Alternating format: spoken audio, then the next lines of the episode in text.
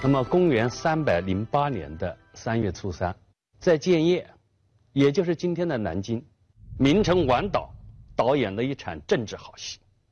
这场好戏不仅关系到东晋王朝的顺利立国，而且关系到华夏文化的薪火相传。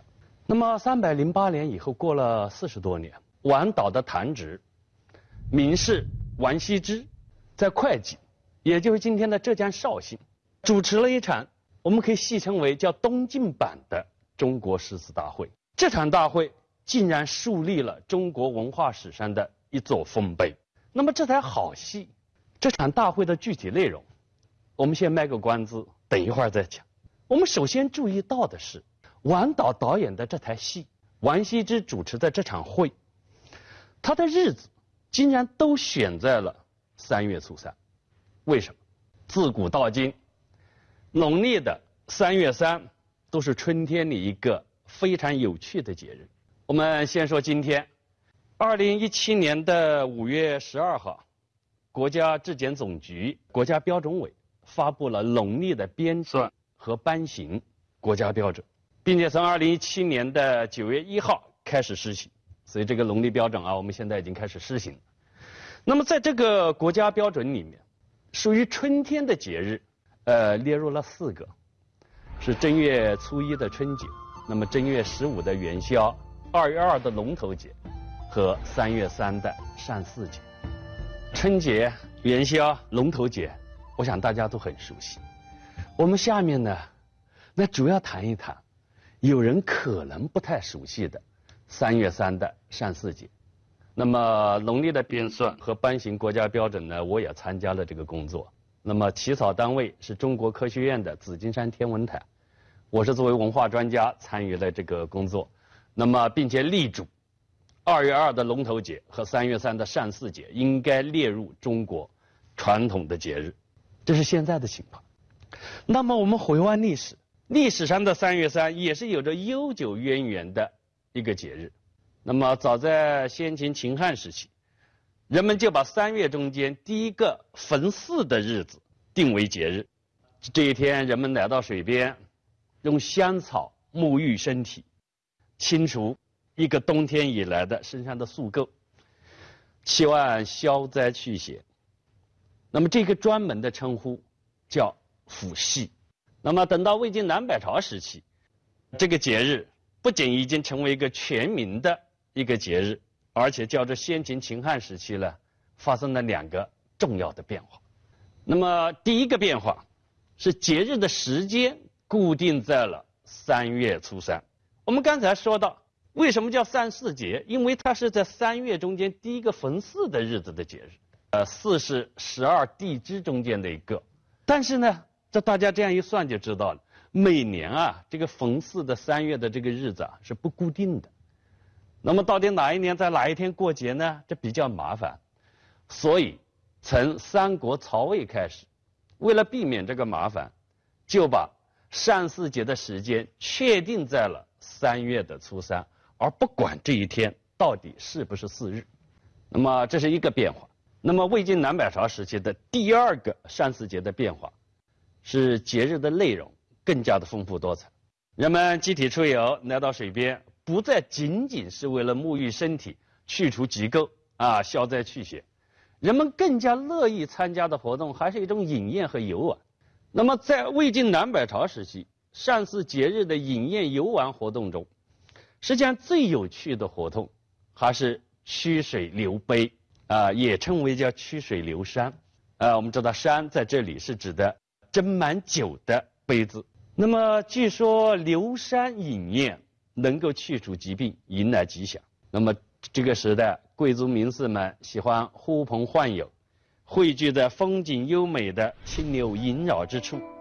那么大家散坐在水边，呃，以酒杯盛酒，然后放在曲折的溪流里，酒杯流到谁的面前，谁就饮酒。有的时候还要吟诗，看多么的风雅，一边喝着酒，一边吟着诗。那么也有呢。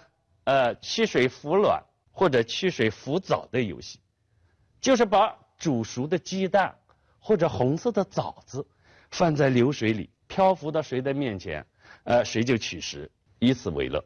魏晋南北朝时期，因为这样的节日非常的亲民，非常的有趣，所以三月三的上巳节在水边聚会，举行各种游戏，已经成了人不分上下、地不分南北，大家都喜欢过的一个盛大的节日。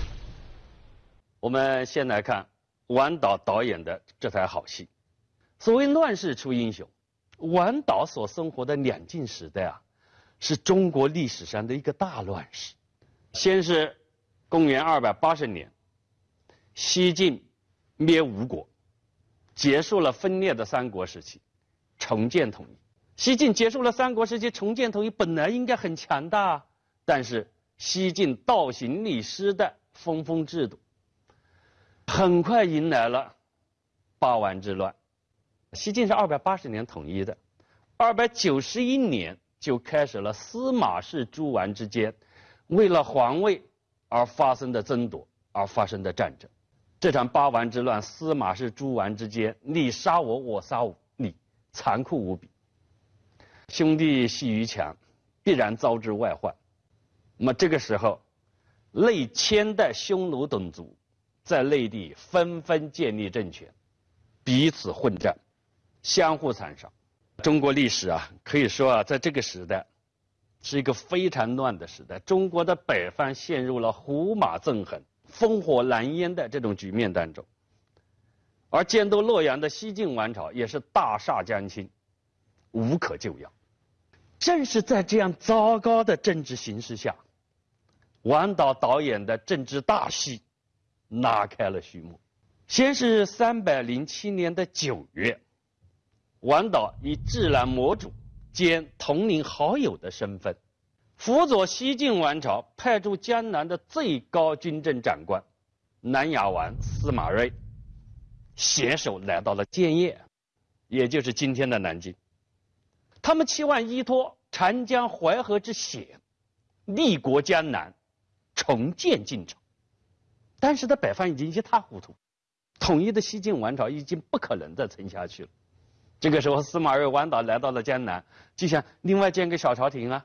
这种情形啊，就跟，呃，靖康之乱以后，康王赵构到南方来，建立的南宋王朝差不多。这样的事情呢，实际上在这之前就发生过，就是司马睿、王导的故事。然而，非常麻烦的问题在于，不过二十多年前的二百八十年，建都今天的南京，拥有半壁江山的吴国。正是被西晋王朝灭亡的，而且接受吴国末代皇帝孙皓投降的南亚王司马昭，又正好是司马睿的祖父。那么也就是说呢，来到吴国故都的西晋的皇族司马睿，对于吴国的旧人来说，竟然是灭国仇人的后代。啊灭国仇人的后代，你现在没地方去了，你跑我这地方来了。那么，另外，当时年方三十出头的司马睿，尽管因为自己皇族的身份，也封完了，也做官了，不过呢，既没有什么功业，也没有什么声望。所以啊，这个司马睿啊，虽然是朝廷任命的最高的江南地方军政长官，但他来到吴国故都以后。没有几位无敌的人士理睬他，更谈不上为这位新主子效力了。面对这样的状况，司马睿只能借酒消愁，每天喝到大醉，连正常的军政事务都给他耽搁了。那么这个时候，他的好友、同龄的好友，他的智囊王导啊，终于忍无可忍，直言进谏。司马睿倒也听话，听到王导的劝说以后呢，斟满了一杯酒，一饮而尽，然后把酒杯倒扣在岸上，从此戒酒。老是这样也不是回事啊！焦急万分的王导于是约来了他的堂兄王敦。王敦呢是掌管兵马的，啊，在外征战。年纪比王导大概大十岁，王敦可不是一般的人物，他是西晋开国皇帝司马炎的驸马爷，呃，娶了司马炎的女儿，性格非常的雄豪，为人非常的大气，担任过从中央到地方的各级的高官。那么王导把他的堂兄王敦约来以后，兄弟俩就商量了。王导就跟王敦说：“啊说我们的这个主公啊，南亚王司马睿啊，虽然仁德宽厚。”但是呢，好像没什么名声。说兄长你啊，也就是王敦啊，你已经是威震天下了，我们是不是该辅助辅助我们的这位主公啊？想想办法。那么兄弟俩呢，一番商议以后，定下了一条妙计。什么妙计呢？那就是利用三月三上巳节，五帝人士。汇聚过节的这个机会，陪同司马睿前往观礼，一来可以转转身势、显显威风；二来呢，也是摆摆姿态、收收人心。啊，问题主要的问题不就在无人不理睬他吗？那我们让他们看看，我们从北方过来的，我们这些人到底怎么样？司马睿一听，哎，这个主意还不错，于是呢，欣然接受。相约了，依计而行。好，这是我们所讲的王导所导演的这台政治大戏的序幕部分，从三百零七年的九月到三百零八年的春天，历时半年的序幕结束。公元三百零八年的三月三上巳节，我想这一天我们应该记住，是一个很重要的日子。那么正剧开演。那么具体的剧情呢是这样的。我们想象一下啊，在吴国故都建业的某处水边，江南的豪族大家、市民百姓们临水休息，啊，曲水流觞，正热闹着了。突见一条气势威严的一丈的长龙，正有条不紊地朝他们走来。那么，这吸引了所有休息流山者的目光。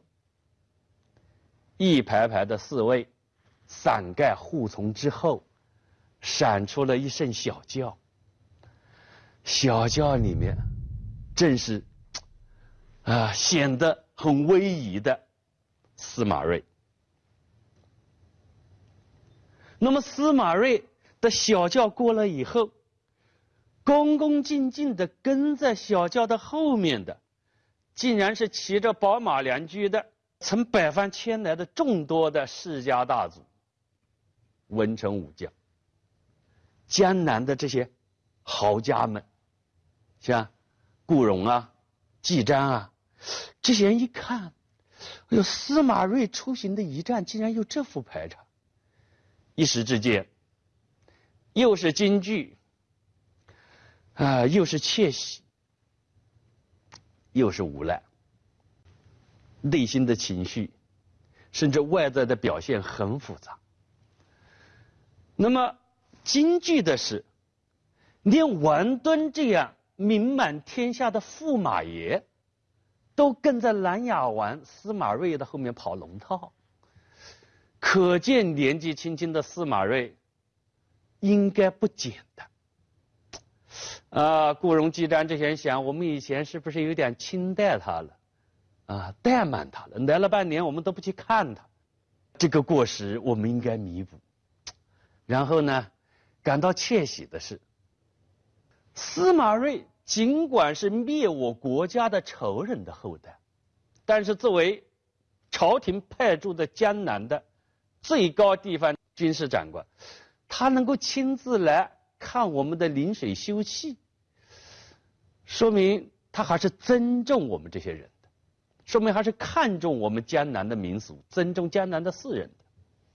所以呢，人家给我们面子，是不是我们也要给他一点面子呢？啊，这是窃喜的方面。那么无奈的是，在这些江南的士族们看来，即便退一步讲。南亚王司马睿、文臣王导、武将王敦，毕竟是正统朝廷的象征。啊，我们江南士族跟他们合作，我们就可以抵御匈奴军队的南侵，啊，维持自己的身家性命于不坠。